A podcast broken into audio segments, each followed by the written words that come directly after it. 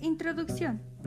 La conquista de México fue un proceso en el cual llegaron los primeros castellanos a las costas de los pueblos mayas, hasta la caída de Tenochtitlan a manos de Hernán Cortés y sus aliados indígenas, que unificó Hernán Cortés entre sus costumbres y culturas y nuestras costumbres y tradiciones y más, para hacer solo una y unificarla.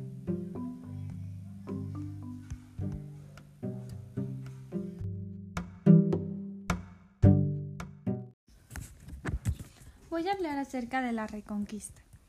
La Reconquista española fue un largo proceso que implicó la expulsión de los musulmanes de la península ibérica y que culminó en el año de 1492.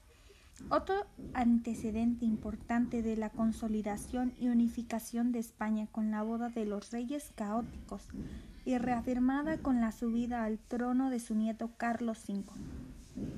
La unificación trajo como consecuencia el expansionismo que finalmente los llevó a conquistar y colonizar el llamado Nuevo Mundo.